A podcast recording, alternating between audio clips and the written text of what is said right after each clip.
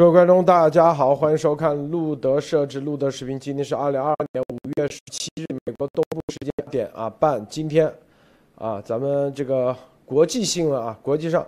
大家看啊，这个土耳其总总统啊，前两天说反对瑞典、芬兰加入北约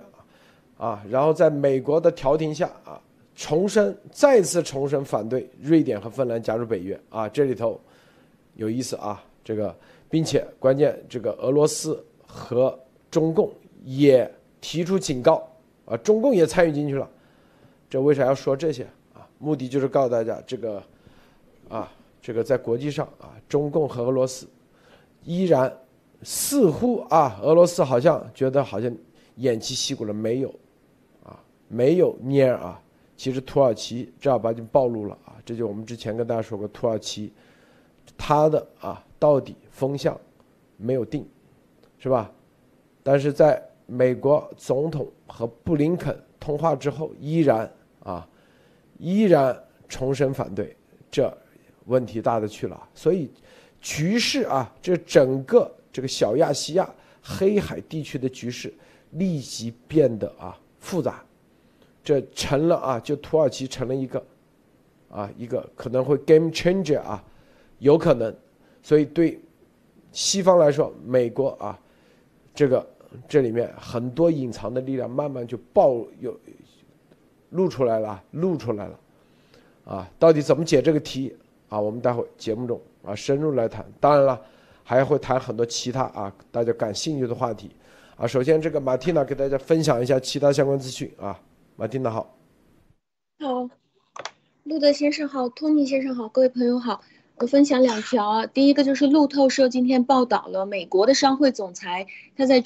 周二的时候发布警告说，现在中共做的这种严厉的清零政策带来的后果已经开始呈现出来了，就是中国境内的外国人现在已经开始爆发了出走狂潮，能跑的都在想办法跑，然后有一超过过半的企业，百分之五十一，现在就是外企啊，他们现在已经在削减或者是推迟。接下来要做的投资，嗯，那这个美国商会的总裁他就预测说，全球的供应链现在正在快速的移出中国大陆，制造行业也很可能在接下来快速的外迁。然后这个报告里面，美国企业最关切的目前的两个问题，一个是这种歧视性的法规，还有一个就是侵犯的呃侵犯性的这种网络要求，也也也就是说这些内容现在外企和外国人也是感受到了。然后，对于这个事情，欧盟的商会主席他在星期一的时候也表示，如果这个清零政策继续这样下去的话，就会导致整个供应链全部都撤出来中国。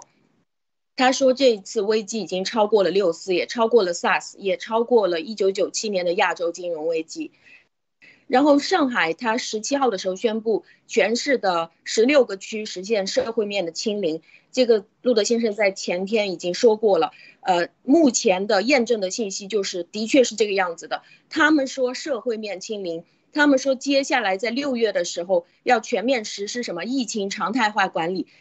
但是其实实际情况是，现在上海人反映就是，现在不但是出不去小区，也微信也是发不出去的。所以这个所谓的放松管控，现在是被各个地方的居委会和他们的社区压制下来了。社区和居委会的说法就是。呃，现在倒是我们这个小区可以有一点解封了，但是呃，就是他通知上面说的是你要凭出入证，可以拿着你的出入证去周边周边去购物，但是居委会就说，如果你出去购物变成阳性回来，我们整个小区又要进进入新的一轮这种严管的封锁，所以呢就不能出去，也不能复工，所以目前的情况就是上海人没有任何解封的迹象。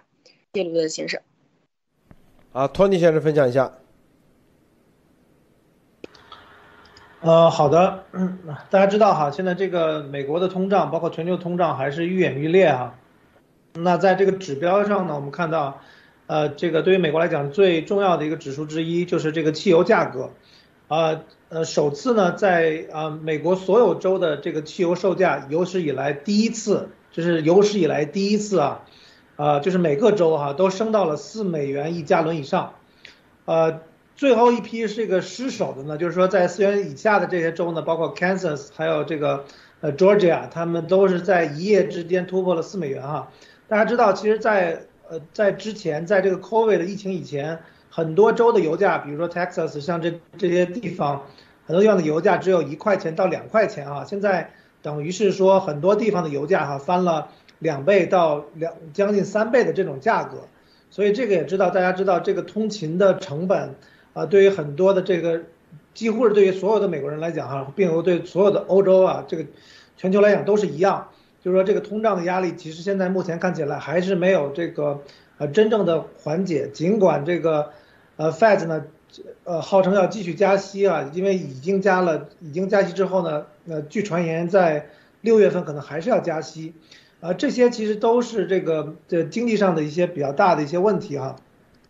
那这个第二第二个这个新闻给大家带来就是说，这个白宫呢其实也也在对一些别的一些状况也去采取一些措施。就是我们看到现在这个白宫呢刚刚就是发布一个声明，就是说现在这个拜登其实在在这个考察呃伊伊伊利诺伊州的时候，他发现呢，就是说。啊，他们觉得这个粮食危机的这个可能会到来，就是现在还是有非常大的一个这种隐患，所以呢，他也是就是公布了一个新的策略，就是即将启动一项会支持美国农民并且降低食品价格，因为我们知道，其实我刚才除了刚才说的油价之外，其实整个整个全美啊，这个这个食品价格其实也是上涨的非常多，啊，我们知道这个通胀呢，从呃联邦给出的这个指引来看，可能只是比去年。可能高了百分之八，但是在这种日用品上，在食品上，大家经常能看到很多的食物，很多的肉类啊、奶类啊，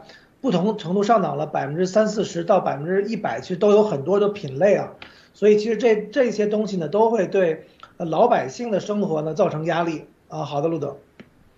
好啊，首先我们啊这两天啊看看这个俄罗斯啊这个欧洲的局势啊，瑞典和芬兰啊加入北约。但是土耳其的总统啊明确说反对，然后在林啊布林肯和拜登啊协调的情况下再次重申啊，他说啊这两国代表团也不必前来土耳其说服他改变立场，啊北约啊是必须得所有三十个成员国同意才能正式入盟，所以土耳其的出乎意料的啊宣布不支持，是吧？对啊这个美国啊及其北约啊这些国家来说。啊，出了一个难题，是吧？然后至于说理由的话，就没有任何理由。所以你看啊，当然啊，这个芬兰和瑞典加入北约，这个俄罗斯和中共国也提出警告啊。俄罗斯说，是吧？你加入北约可以，但是如果一旦部署军事设施，那就会有所回应啊。中共国说啊，说会给双边带来新的各种不确定的因素。所以很多人说这些事情啊，跟这个现在的局势有什么有什么关联性啊，是吧？这个啊，首先大家看啊，这个普京啊，现在在乌克兰可以说是基本上啊蔫了啊，有点蔫了。这个蔫的一个主要原因就是说白了就是掉到坑里了，是吧？如果啊，他如果像当年零八年对格鲁吉亚和当年二零一四年啊对着这个克里米亚。啊，没有任何情报的支持情况下，他一个啊，他很快三天就搞定的话，乌克兰绝对不是现在啊这个情况。正是因为有足够的情报的提前的反应准备，所以啊，可以说是啊这个非常被动啊，啊这种被动一定会让普京啊在很多事情上啊会产生了这种啊这种抵消的声音啊抵消啊抵消的力量。这个俄罗斯内部啊，也会因为这种问题的出现啊，让内部的矛盾啊会持续爆发，包括俄罗斯和中共国之间啊一样的，他们一定要找一个事情啊，找一件事来正儿八经啊翻盘啊，翻盘主要是信心的翻盘啊，心理上的翻盘。现在打的基本上是抬不起头啊，就是走左到底先伸左腿还是先伸右腿，心里都不知道啊。是不是？所以这个其实北约也在全面的往前推进啊。这个芬兰和瑞典的加入，其实就是一种推进，是吧？但是啊，这个这种推进的话，到现在可见普京啊之前是很强硬的，但现在啊又退了一步啊，所以你看，就是实力啊，就摆在这里的时候，就这些他们都是打口炮，都是一种恐吓，说什么啊，用原子弹、核武器，那都吓人的，是吧？啊，习这里他也知道啊，他现在啊，这个对俄罗斯的支持以及俄罗斯的这个结盟的错误的这个决定啊，让他也是非常被动，他一定要找一件事正儿八经翻盘啊。啊，台湾的事情是吧？我们那天大家看了是不是啊？文武治文功啊，文武功，文文治武功啊，没有他，他一直认为啊，只有先武功才能文治，是不是？等于说他的位置就是这十年下来啊，就是他两啊，这个两个人骑十九到二十大啊，就是十八到十九大，基本上没有啥东西都没有。没有任何一项可以拿得出手的东西，一个冬奥会搞得还搞成这样，是吧？啊，可以说是基本上啊没有任何文职啊，经济也不行，美国的关系也搞砸了，欧盟的关系也搞砸了，内部是吧？啊，搞个人崇拜啊，本来还想着通过党委的方式啊，天天学习强国，来啊，老百姓对他有所啊学学普京一样什么啊，嫁人就嫁啊，这普京。到现在也已经彻底失败，他一定要找一个事情在二十大的时候立他的威，是吧？啊，立他的威，普京也是一样，啊，但是你看，在啊这个北约的强大的实力面前，他们其实是害怕了，没有任何的反应啊反馈，但是土耳其这个不确定的因素跳出来了啊，土耳其是吧？但是土耳其。他在他所在这个地理位置啊，黑海，这里是一个胜负手啊，是很关键的啊，关键的一点，啊，那现在关键就是，啊，第一次调停似乎啊没有解决，那就是美国现在有没有别的办法？记住啊，这都是有别的办法的，这就是我们告诉大家，美国啊这个国家它是有很多办法的啊，是不是？给你外交途径，外交途径绝不是还有别的很多途径啊，很多途径，千万别以为啊就只有一个途径，对中共也是一样啊，是不是？对习也是一样啊，很多别的途径咱们就啊不提啊，大家知道都懂的，是不是？啊，现在啊，刚才这个托尼先生发了一个这啊发了一个坐标，你看这个坐标。这是四个点啊，四个点的坐标，然后连起来了，实上就是这个啊，就是放大，就是在厦门的啊，就是漳州外海啊，汕头、潮州、厦门之间这一段区域啊，这个这一部分区域啊，你看这四个点，这区域是船舶不能入驻啊进入，从五月十六号到六月十八号，说是举行军军演啊。任何船舶都不让进入。就这个是什么呢？这是从高频啊高频的这个电台里头啊听到的信息啊听到的啊，就直接啊通知所有船舶都不能进入。所以中共习还在啊紧锣密鼓，据说这几天啊天天啊这个商量的就是对台啊对台的事情啊对台的所有的物资准备。运送以及啊，这个各各战区啊，各战区里面的这个具体落实啊，具体落实的情况，是吧？具体落实情况，紧锣密鼓啊，紧锣密鼓。我先说到这啊，马蒂娜，你先分享一下，好吧？好，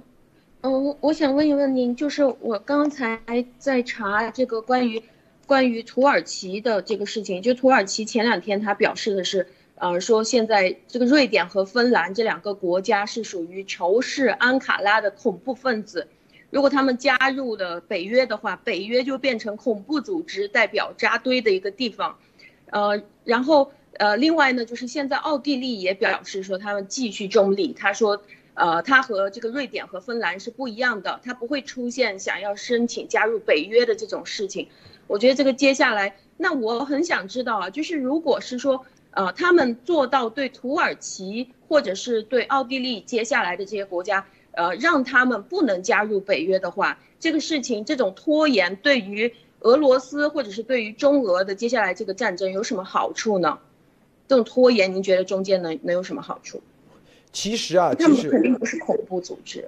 啊，就是有一点啊，这个就是土耳其肯定做不了任何决策的，认为说白了，他反对也没用啊，也没有任何的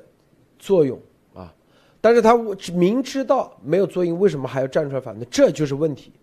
知道吗？啊，感觉后面有一把枪顶着他，所以土耳其跟中共的这个关系啊，是暴露了，这是核心关键点啊，是吧？就是他至少这个总统。他有七寸被中共捏着了啊，或者被俄罗斯，他不得不站出来，宁愿啊，就你的反对明显没用嘛。说白了，瑞典、芬兰，啊，大家都抢着去要求加入的，这么牛的国家，GDP 产值这么高，然后人类发展指数这么高，谁不愿意这样一个国家加入？你土耳其离他差距太远了，无论 GDP 还是你的科技水平。还是你的这个整个的人权状况，那差距太远了，明白吧？但是他还得要站出来，那就是问题啊，是吧？啊，当然了，对这个啊，这个对美国来说，等于说要要稍微分心啊，就是分了点心而已，啊。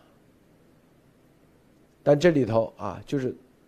土耳其会不会啊？因为它所在的这个区域，你看啊。土耳其以前啊，历史上是奥斯曼土耳其帝国，长达一千年的帝国，啊，就跟那之前，但是俄罗斯也是帝国一样，沙俄帝国，但跟俄罗斯它是世仇的关系啊，世仇，打了几百年的仗，而土耳其呢，跟啊天主呃就之前拜占庭是吧，就是东罗马帝国，他是把拜占庭给灭了，就跟罗马就跟天主教啊，天主一个基督一个伊斯兰，啊，都打了多少年？是吧？然后后来啊，由于工业革命没有跟上，然后被英国啊直接啊解体啊，就跟接下来要俄罗斯解体啊，解体现在一蹶不振，基本上到现在也起不来，是不是啊？以前是这个被称为西亚病夫，这些历史的原因，你就可以你就可以看到啊，就是我们说这个土耳其的，就这里就有一个啥呢？就是啊，历史的这种原因啊，造成的，啊，这种，他往往他们会扎堆，他会抱团。你看俄罗斯也是对自古以来历史上的他们那种强大啊念念不忘，就很容易用这个东西对自己的老百姓进行洗脑。洗猪头不也是吗？中国梦啊，要回重回大唐盛世。啊，一一回到说一千年啊，咱们啊，这个在土耳其也是一样啊，天天就是民族的这个梦啊，跟俄罗斯一样啊，你看是吧？开疆扩土那种感觉，他们的很多根啊，他很多东西是一脉相承的，这就是我们之前为什么说啊，土耳其不能确定，这是有问题的，是不是？所以这一次是要解决，要把这全部啊。就是传统的帝国的这种啊，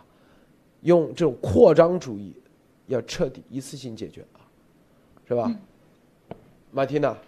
您觉得呢？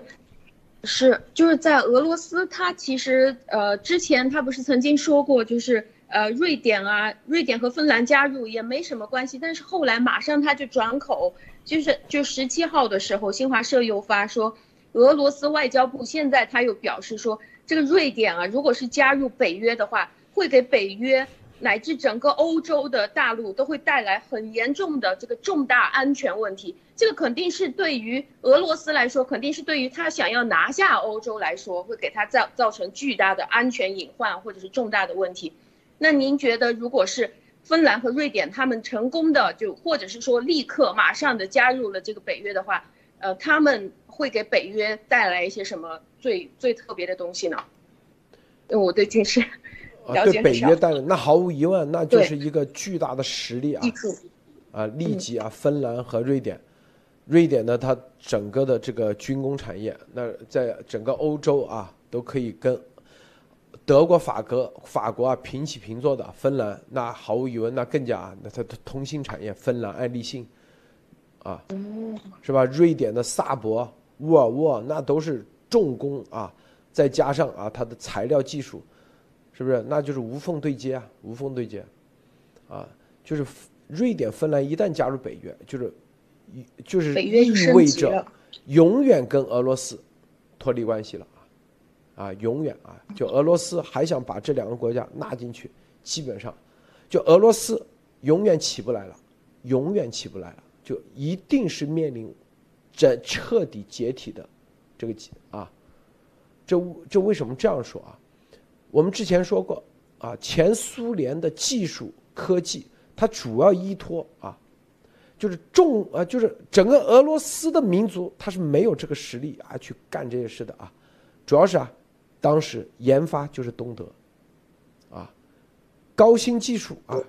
就主要以啊，比如说立陶宛啊。然后主要芬兰，啊，芬兰是一个当时啊是一个中立国，但是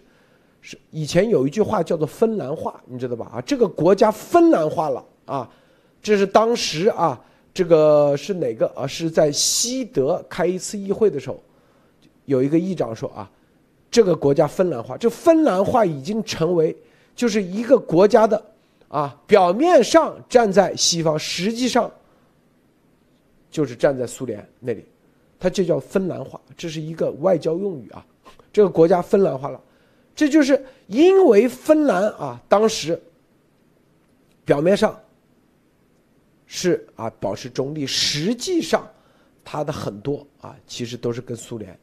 结合的比较近。为什么呢？他不敢惹苏联，他知道苏联一过来，分分钟把他灭了。所以在当时在芬兰这国家，你不能骂说斯大林不好，你不能说啊。这个前苏联的领导不好啊，这个有这个问题啊。但就在这种情况下，苏芬兰还可以成为北欧四国的强国，成为北欧啊这种这种人类社会现状啊人类发展指数最高的几个国家之一，可见芬兰很厉害啊，等于说就是说啥呢？就是前苏联啊，在八十年代之前跟美国能够争霸的主要的技术来源。一个德国东德，一个就是芬兰。芬兰其实就，因为它对面就是波罗的海几个国家，所以的立陶宛它的材料技术是很先进的啊，啊，而芬兰跟瑞典又走得近，是不是？说白了，就就相当于湖南湖北，是不是？这个人湖北的人坐个船就到湖南来了，是吧？大家都是基本上啊一个口音，这个东西都是有地缘政治啊，它的这种啊就是。祖传的嘛，因为很多技术都是一代一代相传。比如说啊，这湖南有个人是不是，他家就炼铁啊，冶金技术很强。然后他的孩子啊嫁到湖北去了，那他把这个技术就带到湖北啊。湖南还有另外一个孩子在这边练，哎，这技术就分成两。哎，湖北，比如说就是芬兰，湖南就瑞典，概念就这概念，知道吧？所以，所以啊，就是。但是前苏联的技术的主要的保障就是这个，啊，后来啊，西方正儿八经就是逐渐，就是啊，因因为这个东德啊，它的设计能力越来越弱，因为它是一个一种专制体制嘛，最终本来是依托纳粹的啊之前的强大的研发吃老本吃了几十年，后来慢了越来越落魄的时候啊，没有这个技术更新的能力时候。美国技术一换代，进入信息时代的时候，这个啊，前苏联就跟跟不上了。但是啊，后来解体以后，整个俄罗斯是没有这个研发实力的，就特别是在电子产业、高新技术产业啊、高科技材啊、高分子材料行业，他们没有任何的积累。这东西是要靠积累的，是要靠投入大量的，是不是？在这种情况下。啊，芬兰和他本来是指望一定要拿下芬兰、瑞典，他还有机会重回啊这个沙俄的这个盛世啊，因为芬兰、瑞典我们说就是高科技材料、通信啊，俄罗斯有一些重工啊，有一些重工业基础啊，大型的，比如说冶炼机，那可能整个欧洲都没有的，因为在前苏联就是你想想，他造那种航母。那种啊，嗯，我不知道你们那个很大很大的万吨的那种大型的那种锻压、锻造机，那种东西，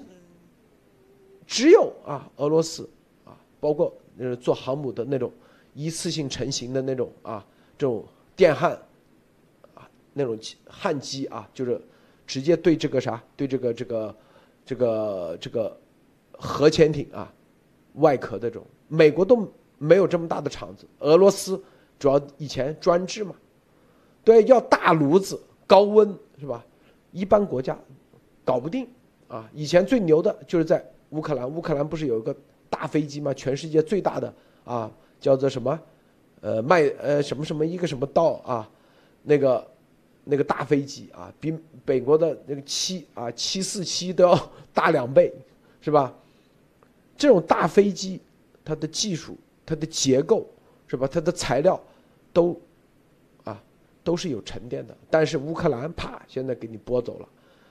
芬兰、瑞典啪，直接到美北约了啊！波罗的海国家彻底跟你断了，你乌你整个俄罗斯只有吃能源的命了，别的啊，对那个大飞叫安东诺夫啊，你就没有任何基础了，可以说是啊，啊，所以俄罗斯他会啊，芬兰、瑞典。波罗的海几个国家，乌克兰一旦拆解出去，整个俄罗斯基本上啊，没有不会有任何的啊希望了。就是一旦拆掉，普京心里很清楚啊，现在就是科技的时代，打的就是科技这牌。科技啊，再不是工业时代的啊，工业时代是叫啊以机械，一切都是啊你的力学学得好，你的材料啊。你的这个啊，这个材料力学啊，包括你的锻压、焊接、热处理水平高，你就高。但现在科技时代已经不一样了，已经完全不一样，是不是？就是芯片跟不上，它几十年翻不了身了。俄罗斯、瑞典、芬兰加入北约，就是彻底跟俄罗斯断绝关系，永远他都拿不回去了。那基本上。俄罗斯那就是面临解体、解体的命运啊！这个托尼先生啊，你怎么看？呃，是，我觉得这个土耳其这个国家呢，其实可能有有有些朋友们还不是很熟悉哈，我就举几个大家可能听过的事情，就是我们知道这个 NBA 球星坎特呢，他在加入美国籍，大家知道路德社也报过这个，就是说小小布什总统哈还专门给他写来贺信。说这个欢迎你成为美国人是吧？那他实际上呢，他是土耳其裔的，也就是说他其实来美国打打篮球，包括后来能够打 NBA 之前，他其实一直是这个土土耳其人。然后呢，他因为支持这个新疆、支持西藏，包括台湾，在一七年的时候被这个土耳其政府通缉，然后取消了他的这个这个 passport，然后他是在美国呢。政治避难，然后加入了美国籍，所以是这样一段历史。所以你从这段历史你就能看到，就是说，呃，每个国家都有它的历史哈。但是当当当当下的这个土耳其的这个政府，绝对是很邪恶的哈。就是说，他在这个人权问题上，其实很多的土耳其人其实都对当当当下的这个土耳其政府进行了批评，但是呢，也都遭到这种报复跟迫害哈。我觉得这个是一个前提。那你知道这种事情知道以后，你就知道，其实土耳其目前这个政府呢，它绝对不是个民选或者这个这个民主类的这种一个政府哈。所以，呃，我觉得虽然说国际上呢对土耳其的这个看法跟定义呢，可能有很多的倾向，对吧？左的右的什么怎么也都有。但是我觉得从这件事情上你就能看出来，就是说，呃，土耳其的政府呢，它现在。呃，跟民主的距离哈，跟这个西方文明的这种距离还是比较远。那我觉得就是说，他这次呢，他这个北约三十个国家，他是作为唯一的一个哈，独一个，呃，实力又比较弱，然后什么呢？但是他呢就敢于利用这个北约这个批准新成员这个规则的这个机会站出来，我觉得没问题，对吧？这这是北约的一个呃加入的规则，但是我觉得。他这种情况下，可能如果他继续坚持的话，我觉得他只是说希望从中呢，第一个，比如说中国，对吧？这个希望他站出来，对吧？那他拿了一些利益，他需要站出来，或者是被被逼，他要站出来。同时呢，我觉得他其实也是很清醒，他应该脑子没有这个习主头那么那么差哈。他如果坚持的话，我觉得等待他的结果哈，就是土耳其被踢踢出北约哈，所以我觉得他也是表个态，我觉得呃不会坚持太久。他如果是坚持太久的话，只会导致土耳其这个国家被踢出北约，啊，我觉得这个是一个非常清清清晰的一个结果，因为这个俄罗斯那么强大的国家，对吧？在这个俄乌战争中哈，现在输成这个样子，我觉得土耳其应该自己没有那么傻，大陆的。这个托尼先生啊，说说你发的啊，这个坐标啊，四个点的坐标，你怎么看啊？你跟他说一下好吗？OK，那个这个呢是刚刚发的哈，就是说呢，这是四个那个坐标，对吧？我们看到其实是在这个福建、福建跟广东的这个沿海的附近，呃，那这几个坐标其实大家看起来呢，它你如果如果你可以去连线的话，对吧？你可以把这个它是一个区域。啊，那据路先生这个消息呢，它是在这个最近这段时间哈，一直到六月份，六月十八号，啊，这段区域应该都是不允许这个渔船啊或者商商船进入的，所以实际上呢，就是说，我觉得这个结合到现在中国整个搞的全国的这种抗疫哈大白这种管控，实际上就是觉得呢，他这种第一个他要对很多的信息进行封锁，因为把大家都封在家里，那他就认为说确实是可以。可以阻止或者减少很多的信息被拍下来，因为大家知道，就是说虽然说这个演习是在船上，但是你的很多的这个物资肯定还是要从陆地去运输，对吧？呃，那那这个几个坐标呢，一直封到这段时间这么长，大家再结合到这个说从四月十八号开始四十五天的改造，那整个这个时间呢，也都基本上是指指到这个六月中旬左右，所以相信就是这个时间的这个。呃，这种封锁哈，或者这种区域性的封锁跟演练，啊，它其实随时可以去变化。就是说，呃，如果他觉得时机成熟，那他真的可能说按照这个他的一些既有的方案，对吧？进进行不管是滚装船还是一些别的方案，对台湾进行这个骚扰，或者是一些这种呃伪伪装的船只，是吧？再有这种军用呃人员或者是物品的这种船只，就会去可能就会去登台。啊，那如果说确实国际压力太大，或者他这个演习之后觉得胜算太低的话呢，他也是可以往回收，所以这个是我看到的啊，路德。这个马蒂娜你怎么看啊，马蒂娜？这个我觉得啊，我觉得我很认同刚才托尼先生说的，就是他整个封锁一个月的时间，刚好就和广东呃前两天这个开会当中所说的，接下来的四十五天里面一定要加紧。我觉得现在他们应该是对于习来说，现在攻台的这件事情，在二十大之前他想要完成的话，他是真的时间非常的紧迫，所以我觉得在这段时间里面是必须要用他的这些改装过的这些民船啊，或者是军民两用的这些船，一定要开始去实战练习关于他的军队和这些呃，因为我看了一下他的。所谓的这种万吨级的这种滚装船是用来装这些重型装备的，比如说装甲车啊、坦克啊这一类的，呃，还有就是它的大量的军队的人员要上上下下，而且它已经非常详细的部署了关于这种万吨轮啊、千吨还有还有百吨以上的每一个每一个船上面，他要安排什么样的，比如说是排级的，比如说是呃连级的干部，就是不同的干部要安装在上面。我觉得现在一方面他在拼命的招兵，另一方面他一定要练习在这个船上怎么样让每一个人可以去听他的管控，还有他的这些物资怎么样去上船，怎么样去卸货。呃，我看到这个海的这个深度啊，就是它的这一片刚好是躲在呃属于比较里面，就是比较海峡里面的部分，它和台湾海峡那边的这个深度就基本上是登陆的这个深度是差不多的。我觉得他在这段时间里面应该是加紧练习，甚至如果他差不多快要成功的话，他可能就可以下海了。这样想，分析的太对了啊！这个由 Conny 陈说：“大家好，广东啊，军委啊，会议录音还需要翻译吗？平时工作太忙，大多不能听直播，难得有机会发言啊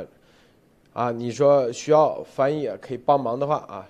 这个找马蒂娜啊，找马蒂娜啊。”对。你直接在那个推特上面来跟我呃随便回复我我一个贴就可以了，我马上加您。你看这个位置啊，这个位置啊，这四个坐标，这绝对是啊重要的情报信息啊，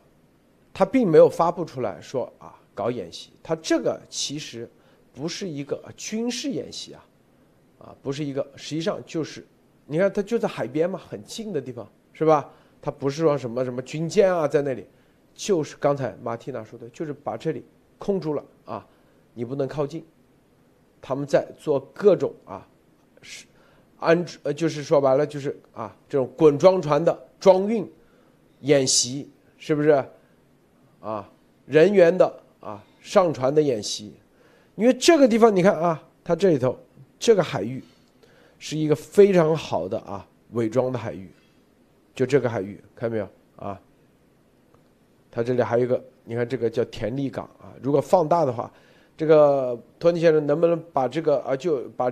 回头啊，这个呃链接发一下啊？就是这个坐标具体，就这个沉积岛啊、沉舟岛链接发一下，我们放大给大家看啊。好的，好的，稍等，是吧？关键就是说，咱怎么又知道啊？是吧？这是关键点，是不是啊？马蒂娜，你觉得他们怎么咱们怎么又知道是吧？啊？就是啊，这不是才开始吗？就刚刚开始，刚刚开始，对，嗯，这要练一，那是不是就代表着他这一个月里面练习每一天到底是什么情况，具体能不能配合，他到底是运一些什么东西上去，呃，然后他出现了什么问题，这个接下来的一个月里面也会非常清楚，就整个都在被监控下。这就是我告诉大家啊，就是咱们那个啊，录音爆了以后啊。很多人说是分两种情况，一种情况啊，就是洗一看啊，曝光了，那就算了啊，是吧？收收手，是不是？第二种情况，管他嘞，继续干。习的性格通过这个就就是继续干的人，明白不？马蒂娜，你说是不是啊？是的，就是这个人设就这样，啊啊，他为啥继续干？是不是？他觉得那算啥，是吧？啊？他相信啊，这就是啊，啊，他不管啊，就是那个叫啥，就跟那个那个让子弹飞一样啊，烧着火车啊，拉着马车往前冲啊，不管咋，拉着个马都要往前，高速往前奔，他就是一个这样的性格的人啊，他一定是第二种，是不是？所以很多人说，咱报完以后，他会不会换地方啊？啊，指挥中心，他他才不会呢，明白不？啊？他才是不管不顾的，啊，为什么这样？因为很急迫啊，对他来说，对他来说很急迫，这个急迫的程度，啊，已经不是说啊，这个东西啊，说白了就是，就是不管无论有多大阻力，他都要继续干下去，就这个意思啊，是吧？这就是为什么啊，这个，所以很多说啊，这个，这就是啊，因为他已经把自己啊，他他知道，这一个重要的原因就是啥呢？他知道，啊，这个美国西方要对他要全面的，要对中共国要全面的封锁，就是他不干，也得要封锁，干也得封锁。反正死活是死，那还不如啊，是吧？赌一把，万一活了咋办？啊，值得干，就这意思啊，是这原因啊。那个托尼先生你怎么看？发出来了。发出来了。刘先生说那个活了咋办？这个这个很搞笑啊。嗯，这个习这个这个水平哈。我想起这个当时，嗯，这个毛泽东的这个助理哈，就是呃这个李瑞说了，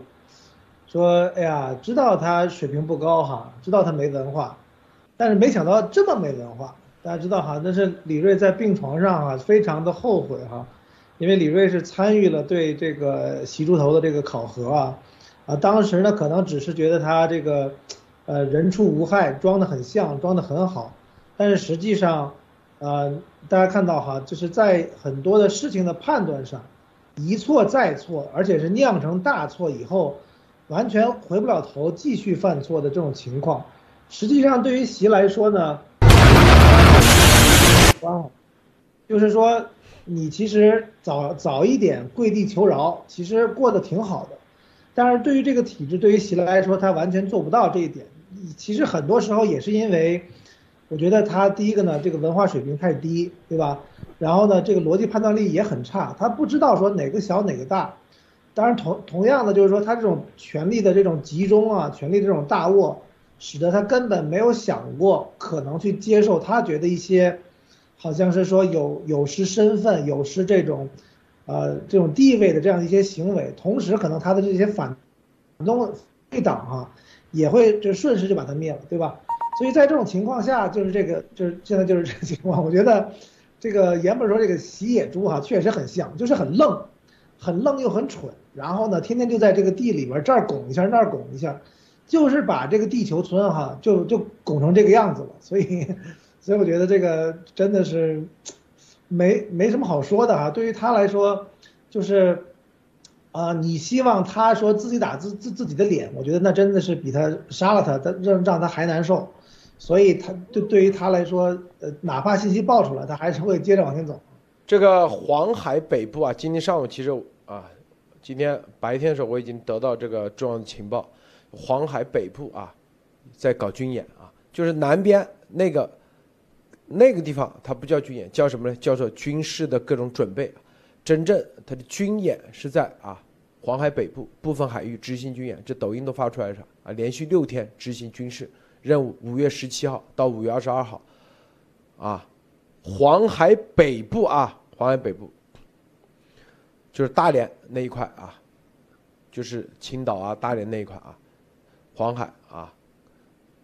然后我我们看啊，这个就是刚才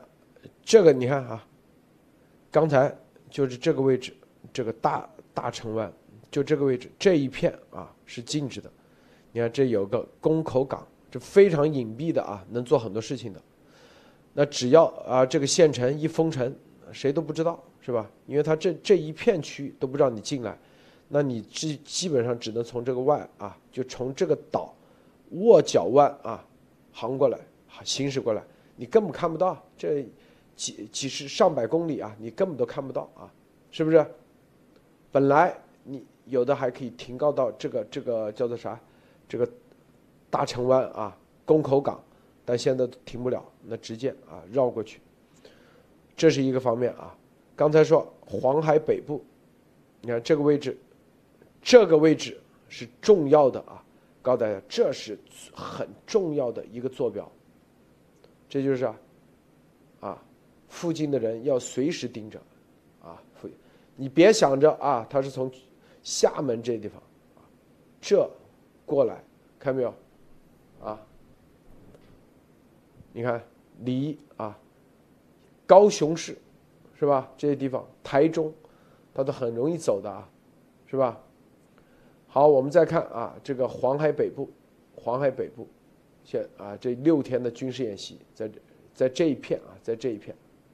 啊，在这一片，看没有？啊，所以习这两天我们了解，就是每一天啊都是，就是啊，对台海的事情啊的听各种啊汇报以及布置啊，对，啊，各种汇报和布置，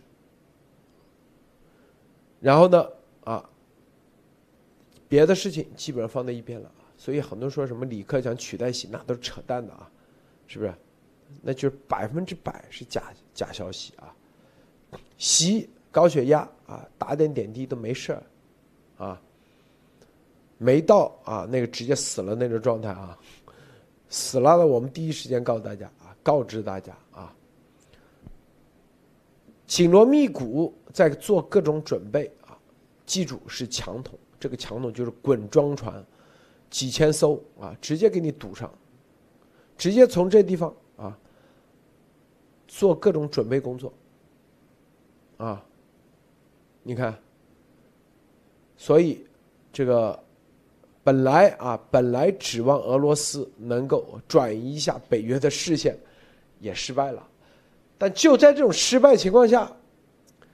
他也没办法，只能硬上了。现在。这个硬上一定不是武统，是强统，记住啊，我们说的强统，我们再说很多遍啊，是吧？要防得住啊，防得住。我相信啊，这个这么重要的情报都已经得知的时候，就跟俄罗斯一样啊，入侵乌克兰，提前得知，啊，他也会硬着干啊，是吧？因为他这个独裁者，他有，他们永远觉得自己最牛逼呀，是不是？就跟丫头一样，是不是？他就觉得自己啊最厉害啊，是不是？他一定是硬着干，所以，所以啊，这都在全面做各种准备啊，做各种准备工作啊。至于什么上海啊，什么封城啊，这一系列的都是。那昨天那个语音里说的很清楚啊，是吧？军啊，民转军啊，平战转换啊。怎么快速进入平转转？所有的所有的为军事所用，如何进入到网格化管理，充分利用啊疫情的啊管控方式进行网格化管理，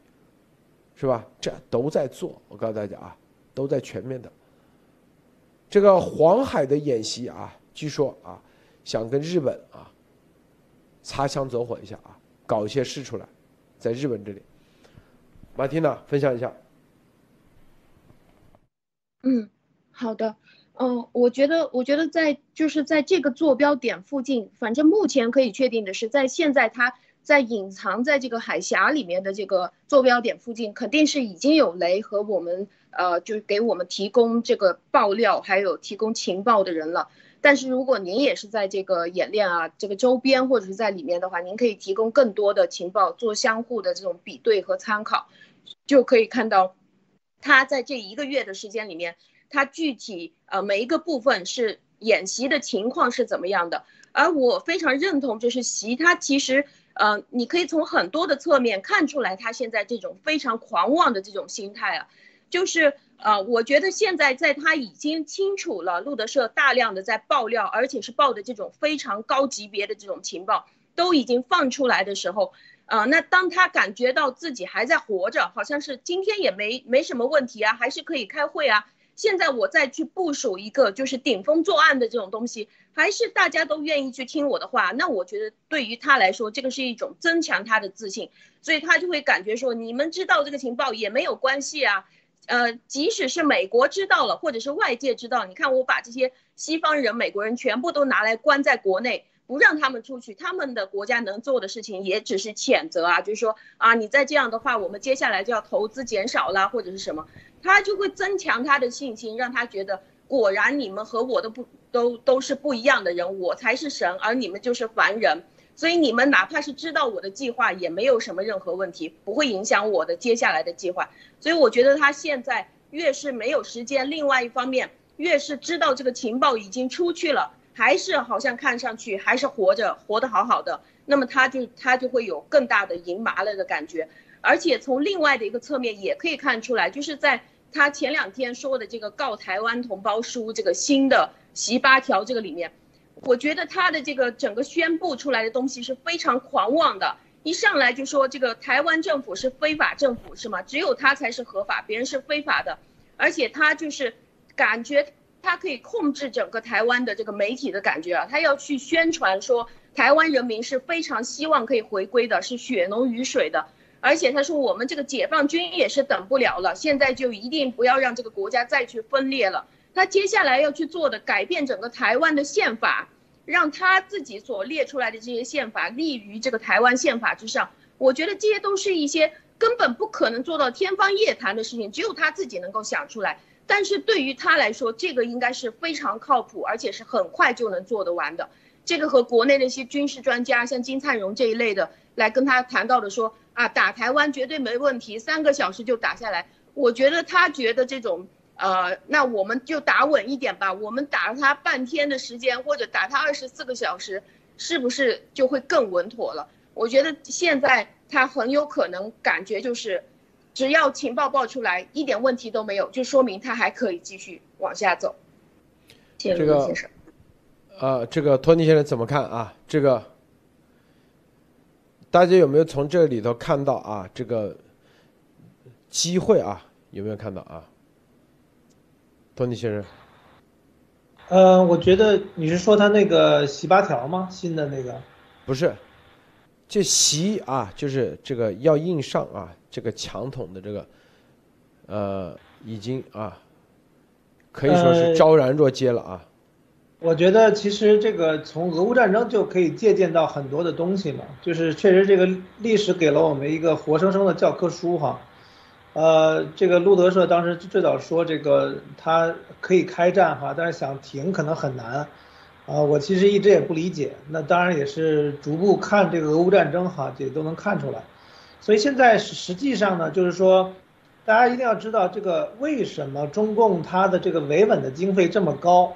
实实际上这个很多人都知道，这个中国老百姓是非常好的人民，对吧？然后呢，但但是呢，对于中共。官方来说，对对他来看，这么一个漂亮的一个土地哈，实际上到处都是炸药桶，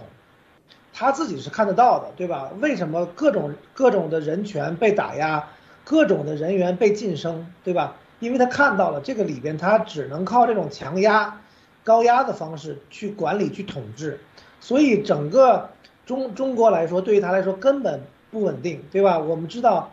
呃，现在大家可以非常清晰的理解为什么一九年他可以在香港干出那种事情，对吧？完全撕撕掉了他的第一第一层这个假面具。那到现在台湾，包括一直以来的这个新疆、西藏很多很多地方啊，包括回族各个各个地方啊，所以他的这个统治他自己知道一直是不稳定的。包括为什么八九六四根本提都不敢提，因为只要提了，其实人民的觉醒哈是非常快的。所以呢，台海这个地方，由于他不得不动手，但是呢，一动手，只要是出了问题，其实是非常大的一个借口，或者不能说借口啊，非常好的一个契机，可以引来这个国际的帮助的。所以他，他只要敢动手哈，其实是一个非常大的契机，把真正的这个正义的力量哈引到中国中国里边来。所以我觉得这个机会从这个点上看，其实是非常好。嗯。托尼先生说的关键一点啊，记住，任何它都是机会啊，机会。我们就是明确告诉大家，习啊，在十一月之前，十一月之前啊，对台湾啊，可能就会动手了啊，就十月就是强统啊，就是用滚装船啊，所谓的什么隐形航母啊这种方式，啊，他不得不动手。还有几个月，啊，是吧？啊。就是国际如何那个，他都这个啊，他都会动，啊，他现在身边的啊，所有的智库啊，那帮人全部都是让他要去动手。好，啊，这个国际上啊，啊，他如果操作的好，他想着是上上策啊，二十四小时解决，就跟那个塔利班一样，美国都无法干涉，啊。或者是蔡英文坐飞机跑了，是不是？然后内部洪秀柱就那个，这是上上策。大家看啊，他现在，据我们了解啊，他正在啊，大家你们就发展正在发展一个啊，一个武装部队，是什么呢？在台湾内部搞革命。啊，啊，台湾内部闹革命，就跟啥啊？当年古巴，卡斯特罗就是从啊美国八十二个人啊买了一个很便宜的一个游艇，商用游艇。那个游艇都超载，两艘游艇从迈阿密到古巴啊，那船很慢嘛，都开了七天。当时说啊，上天也很神奇啊，居然没有没有没有坠啊，就是没有沉。然后在古巴，在那个叫什么山上啊，打游击，最后只剩十二个人啊。但是呢，当时前苏联给他们支持。啊，不断的在媒体那个，最后把当时的那个独裁者啊，当时那也叫独裁者啊，叫啥名字啊？那个啊，巴蒂斯塔，一个月之内啊，心理战把巴基斯坦逼走了，坐飞机走了，整个古巴全线崩溃。他当时到哈瓦那的时候，卡斯特罗只有三百人。当时古巴的政府军有三万人，有飞机、大炮啥都有，还有警察。这就是成功的颠覆当时一个民主政府，啊，当然了，前提条件是把当地巴基斯坦说的多么独裁、多么腐败等等等啊，做了很多很多铺垫啊，是吧？现在他们一样啊，一样的概念，正在做这个。是吧？现在就在都在这里啊，他会有一支小部队。当然了，绝对是台湾本地人，懂吗？啊，就跟那个卡斯特罗一样，里应外合啊，是吧？拿着枪直接各种宣传就开始了啊，就是蔡英文只要一走，或者蔡英文被斩首。那美国你都无法干涉，那回头那别人自愿的要加入，是不是啊？就跟那卡斯特罗，当时在山上打游击的时候，《纽约时报》还报啊，全面报道卡斯特罗，把卡斯特罗说是是亲美的，是美国啊，是代表着革命，代表着自由啊，代表着独立精神。后来卡斯特罗一那个，原来是代表前苏联，直接进入共产主义。把古巴彻底翻转成为美国的敌人，一样的概念，啊，就是我们告诉大家，这些都在策划中。就你美国当时卡斯特罗他的革命成功以后，美国都没法干涉。卡斯特罗直接啊说废除美国对古巴的所有的协议，所有的这种约定。是不是？一废除，啊，是吧？那你之前把卡斯特罗捧得跟神一样的啊，《纽约时报》，你不是自己扇自己脸吗？他无法干预。后来猪湾登陆，那都是啊，非法了已经，是不是？啊，因为它是内部的革命，你美国没法派军队来干预别人。这当时历史上都有过，现在也是一样。这就是我们前段为什么老说卡斯特罗说古巴，习正在发展啊，一支啊在台湾回头闹革命的一个这样的一支队伍，要小心。咱们说的东西啊，不管他们听不听啊，我告诉你啊，这些都会验证啊，看明白没有？所以，所以啊，就美国回头，习打的算盘就这算盘，回头啊，你内部啊，就跟那个斯里兰卡猛虎组织一样啊，回头闹革命，在台湾这边给你支持啊，然后是吧？源源不断的啊，之前是有游艇。那现在直接给你滚滚装船，一来来几几百个上千个，都说这是台湾，都是台湾护照、台湾公民，啊。这两天，不是有个姓周的，在洛杉矶杀人吗？是吧？看明白没有？啊，这就是挑起说台湾本地本土人和外地人之间的矛盾，这是一场。舆论战，啊，那个姓周的，叫周文伟，在拉斯维加斯住的。我明确告诉大家，这个周文伟，我跟他吃过两次饭，还去过他家。他就是典型啊，台湾的是外地人到台湾本地，然后很失意，然后最后被中共啊搞定，搞定完以后。啊，在美国，就是干这些任务。这个事啊，现在媒体都在炒，搞得很大，搞大的结局就是分裂台湾本土和外地人。这都在美国都开始杀人了啊，是不是？就是台湾的本地人和外地人的关系，他见我的时候，啊，他是怎么说？那几年前啊，他说：“哎呀，台湾本地人怎么怎么怎么？”他说：“我们外地人啊，就是二等公民，到了台湾，是吧？还是大陆好。大陆当时让他去啊，做调酒师，调酒师啊，他所以他自己叫自己周教授啊，周教授。啊，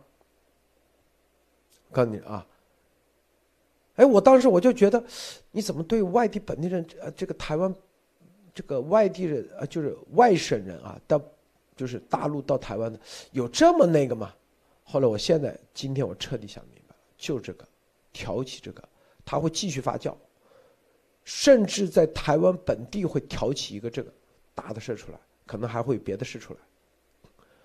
那接下来啊，可能就是卡斯特罗出来了啊，代表台湾的外地人的力量啊就出来了，这都是有策划的，就本省和人和外省人的这种矛盾，把它放大。啊继续放大，啊，这是他们要做的啊，托尼先生你怎么看啊？这个事情，你也很关注啊，因为就在加州啊啊，呃，对，就是这个事情呢，我觉得首先这个大很不幸的事情哈，啊，他是这个这个周这个这个枪枪手吧，这个周先生他其实是从拉斯维加斯，他应该是这个什么统一促进会的哈。然后呢，到专门是到了这个加州的这个尔湾附近，然后是一个台湾的这个基督徒的一个团体，然后他们是刚刚祷祷告完，然后这个枪手就开枪了，然后一个医生站了出来，然后他很不幸，啊中枪去去世了，大概是这么一个过程啊。确实这个时间很很不寻常，呃，这个很多的推论哈，我觉得基本上。呃，陆先生又又把这个枪手的这个背景又补充了一下，我觉得就是他基本上就是因为呢，呃，应该是这个自己的这个是人就是生活吧不是很得意，那就是被被中共给这个吸纳了。但是在这个节点上出这样的新闻，因为我的印象中之之前是真的没有说一个这个台湾裔的，他呢我看到的消息是什么呢？他的父母是大陆人。但是他本身是台湾裔，就有可能呢是，呃，就是说他应该属于台湾的居民，就是说他实际上是属于台湾公民，然后到了美国成了美国公民，他其实是两国的公民都是，因为台湾的这个这个身份他是会保留的，所以现在就变成了什么呢？就是现在这种情况，就是说，哎，我们岛内自己的事情，我们岛内人，我们台湾人自己，就是觉得，哎，我们应该统一。这个事情出来的话，如果在台湾内部进行复制的话，确实从法理上外外人是很难去干预，所以我觉得这个是一个非常危险的这个信号哈。所以，呃，但但但是呢，这个时间呢确实又有点早哈，所以正好也是暴露了。所以我觉得其实这个事情，我相信台湾台湾政政府哈应该会非常的重视，要要去严查这样的一些状况，因为。如果真的变成说哦，我们台湾人民自己觉得，啊，我我们这批人觉得应该跟大陆进行统一，对吧？我们应该听这个习近平的。那在这个里边，却外外力干干预的这个这个范围还非常的小，所以我觉得在这种情况下，其实是，呃，如如果习哈又又又来个里应外合，是吧？然后这个时候呢，确实可能会导导致这个所谓的入侵。也好，相同也好，那会非常的快，呃，所以这个事情出来，我觉得确实是需要非常的重视。这个一定要处理好，非常重视啊，非常关键。我告诉大家，他家我去过，他是啊，你知道在拉斯维加斯很多都是 house 嘛，或者是联排别墅，他住的那地方，就是啊，就是那种公寓啊，两层楼的公寓啊，那种公寓都是贫民窟啊，就是很很很很那个啊。两房一厅小房子啊，然后嘞，呃，里面住的都是基本上啊，都是反正很乱的那种啊，那种房子。然后呢，他开个小摩托车，那时候啊，几年前啊，几年前小摩托车，经常。他为什么叫自己周教授？因为他他自称自己是教授啊，他经常啊，你叫我周教授，就这意思。实际上他其实就是一个讲师嘛。核心的就是，他就是对台湾的啊这个，就是被挑拨的，说白了，对对台湾的本地人那个那种矛盾啊，就是很根深蒂固了，根深蒂固，恨之入骨了，已经到这个，啊，到大陆呢，他也不被认可。到大陆，他绝对到美国，他更加失落，老婆也跟他离了，是吧？说白了，就是这这方面，就是有点啊，就是那个祥林嫂那感觉啊。那时候我就觉得怪怪的，知道吧？在美国，就他们以前啊，在就是就说白了，就是以前台湾四小龙那时候他们很风光，后来啊，由于把工作机会全部夺走以后，他们很失落。这种失落最主要是啥？一。这不是说啊，咱的就是啥呢？啊，就是他们觉得啊，这个啊，在台湾啊，觉得有点后悔，就这意思。早知啊，还不如早点回归。那是不是？他他是一给，就是中中共啊输出的那种东西，让他们心里非常不平衡。我跟你说，这种不平衡。已经到骨子里去了，他恨不得立马统一，啊，对他来说，有很多这样的啊，恨不得立马。他说啊，房价就涨起来了啊，中国人都大陆都跑到台湾来旅游买房了，那价格都起来了，是吧？他是这概念，啊，他是一个这样的概念，他觉得挡着他的所有的财路的都是，啊，台独或者是。他是这概念，我告诉大家啊。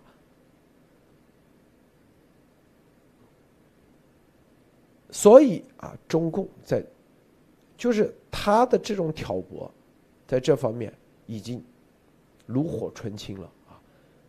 这个当时中共在什么闹革命，什么什么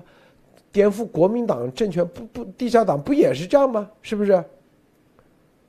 这是这个是要很重要啊。我看到很多。有些推，啊，这个在煽风点火啊，在这个事情上啊，这是有有有些是故意的啊，有些故意的，把这矛盾转移成了一种，是吧？这种什么大陆人啊跟台湾之间矛盾，啊，说什么这是中国大陆的啊，就是在美国到处杀人啊，这什么绝对有问题，我跟你说啊，是吧？这，他一定是挑拨的，他一定是那个啊，啊，所以这是啥？你看那天那个他们那个黄政委啊，不说了吗？全世界为我们所用，为夺岛所用，海外的一带一路是吧？海外的各种统战，啊，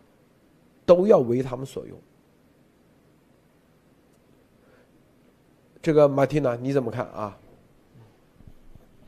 嗯，我对于，呃，对于挑拨啊，或者是洗脑啊，就是这个类似的，把自己的个人意志强加在其他的一大票人身上，这个事情其实它是非常需要时间的。因为我自己是在做心理干预，我知道，就是当你去帮助一个人，一个成年人走出他原来的那种思维局限，想要变成另外一种让他自己生活的更舒服的思路的话，都是需要很长时间的。所以我觉得现在他习他决定要硬上要强统这个事情，而且他的整个规划里面的每一块儿都是不能失败的，他其实是每一部分都只能成功不能失败，啊一旦失败就全盘皆输，就会导致这样的问题。所以现在只要把它拆开来看，比如说他需要让台湾彻底的断网啊、断电啊，比如说需要让整个全区。进入到一种军事戒严，类似于这种军事戒严状态，或者是类似于现在的这个上海的这种大家都关在家里的状态。然后我们反观之前的香港，他要做的第一步就是他要去控制，要去修改这个地方的法律，他要控制这个地方的宣传。那一方面要做的就是到处删帖，然后到处去抓人，把大家都关在家里面，就说你情绪冷静，你什么什么话都不能说。在这个时候，只有他是。所有的声音只有洗脑，只有挑拨，然后呢，把所有的现在的这个合法政府里面支持合法政府的这些人拿来抓起来。其实你哪怕是把蔡英文总统一个人抓起来，他现在是民选总统啊，所以这个民选总统他不是闹着玩，他背后是真正有民意支持的。也就像泽连斯基在一开始出现问题的时候，他对外所表达的大部分都是关于他自己的观点，而不是说我们整个乌克兰我们要怎么怎么样。他表达的是他自己的观点，他不逃，或者是他怎么样。而真正乌克兰可以这样反击，可以这样对抗的话，我觉得并不是靠他一个人的。所以，如果是在接下来，呃，我觉得这个强统现在我们是每一步每一天都可以看得到，只要在这个强统的过程当中，让它一块一块的失灵，或者是一块块的失效就可以了。我觉得就可以达得到了。他并不是突然之间所有人都鬼使神差一样疯掉了，都变成像他那个样子。肯定中间会存在大量的抵抗，而我们在这个过程当中是一定可以帮忙的。托尼先生啊，你再深入分析一下，分享一下好吗？分析一下啊，刚才我说的这些啊，还有巴蒂娜说这些啊，你怎么看？啊，我觉得就是说，他其实中共的这个这个维稳，或者说他这些大外宣跟这些宣传啊，他其实可以把一个素材，其实也是用在几个部分。呃，我确实也看到，第一第一类呢是这种，就是。他不会说，因因为现在呢，这个枪手的身份哈，很多人也不知道嘛，也没有确定，所以呢，啊，他就会去编啊，这这是一个大陆的到美国的华人啊，所以他可以挑拨这个很多大陆的华人，然后这个跟台湾人的一个关系，这是第一点哈。第二点，大家要知道，就是说，呃，美国的这个种种族问题一直是非常的这个经常被中共拿来说事儿哈。那其实在这个里边，他也会就是大家想想。如果真的是就是中国大陆人吧，我们说这个很很不幸生在这个中共治下的这个中华人民共和国 PRC 哈，那那这些人呢，他就是说他如果一旦被，当然我觉得这个也不我我我并不觉得他会发生哈，但是这是中共希望做的，就是说他会让这个中大陆的华人呢在在海外呢受到这种这种舆论上的压力，对吧？这样呢他们会。更加的粉红，更加的拥护中共，他觉得啊，只有伟大的祖国才是我背后的靠山，是吧？就会非常的战狼。我觉得这个是第一类哈。第二一类，我觉得在这个里边确实是未来他希望发展的情况。我觉得其实还是这个台湾的这种强统，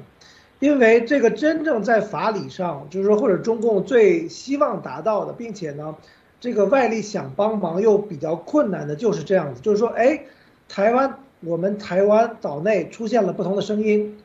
我们觉得应该这样子。虽然说小英总总统是吧，民进党你们现在是这样子，但是我们要怎么怎么怎么样，对吧？我们要独立，我们要站出来。那在这种情况下，就变成了一个所谓的这个内部矛盾，对吧？这这是个内部的纷争。你说这个时候，任何人、任何这个国家没办法站出来。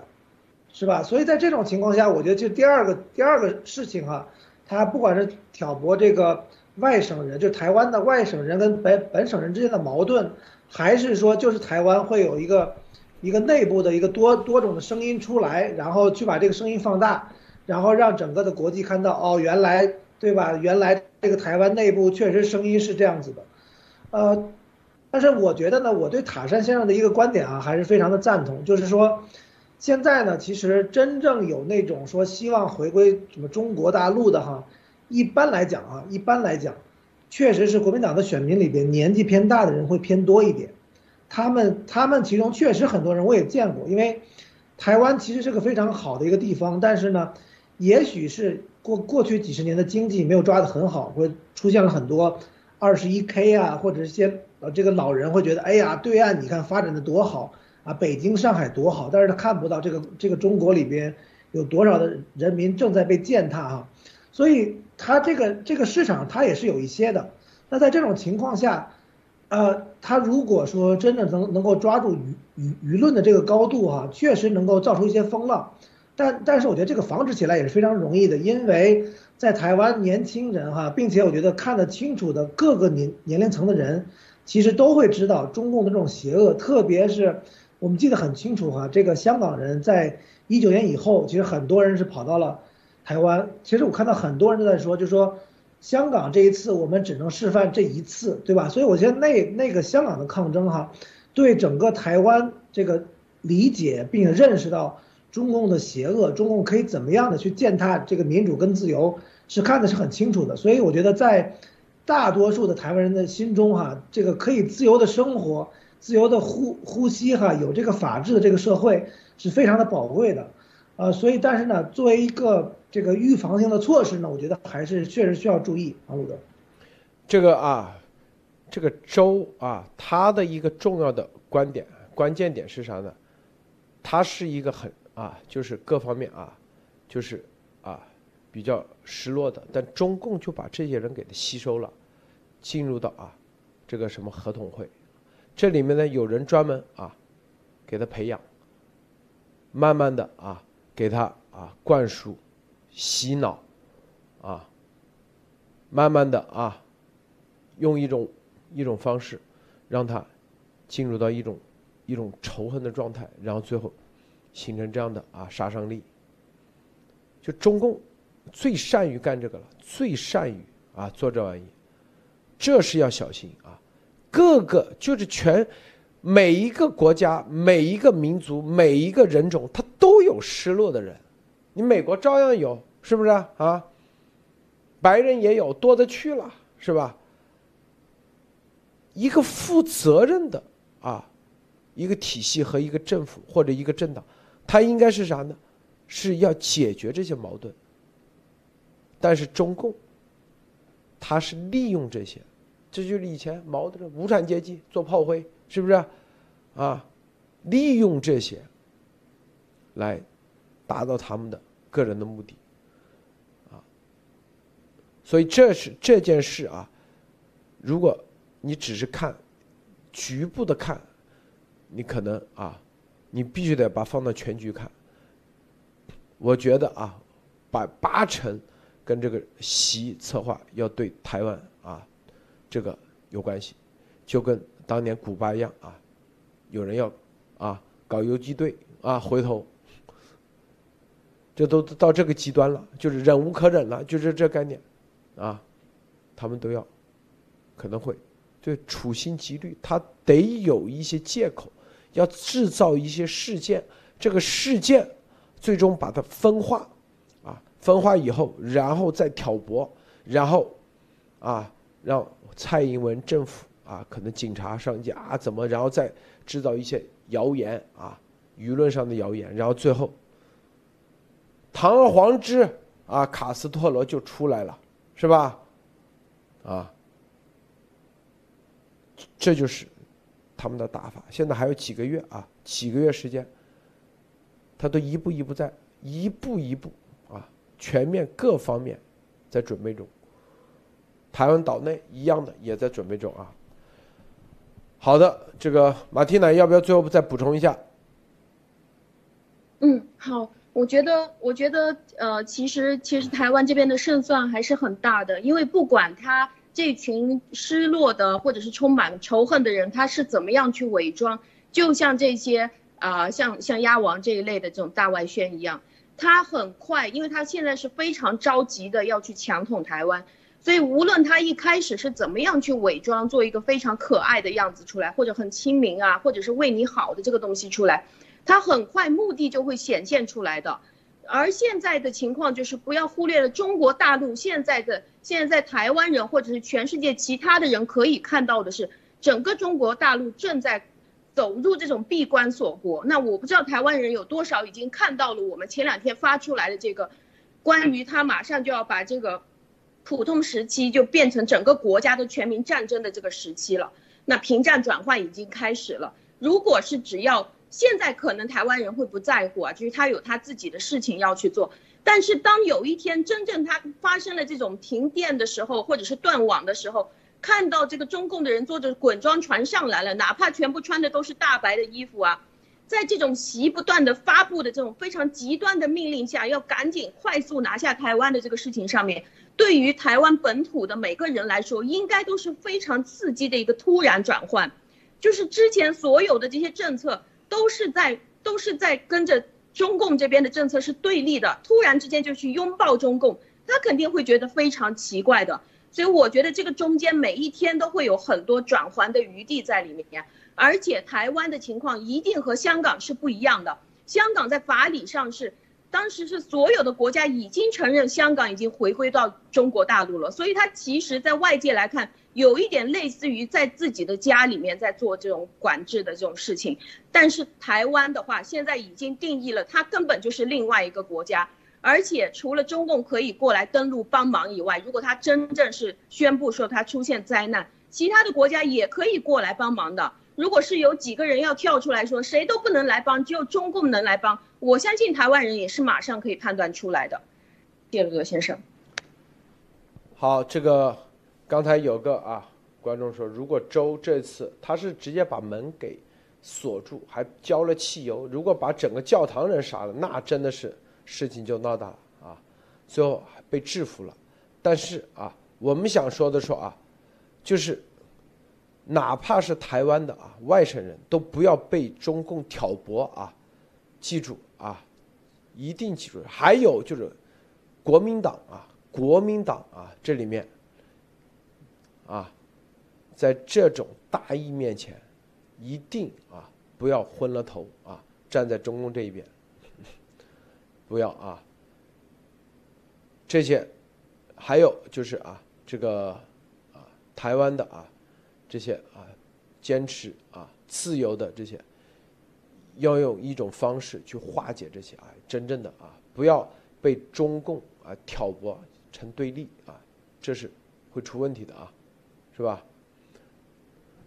好的，咱们今天节目就到此结束啊！别忘了点赞分享，谢谢。这个托尼，谢谢马蒂娜女士啊，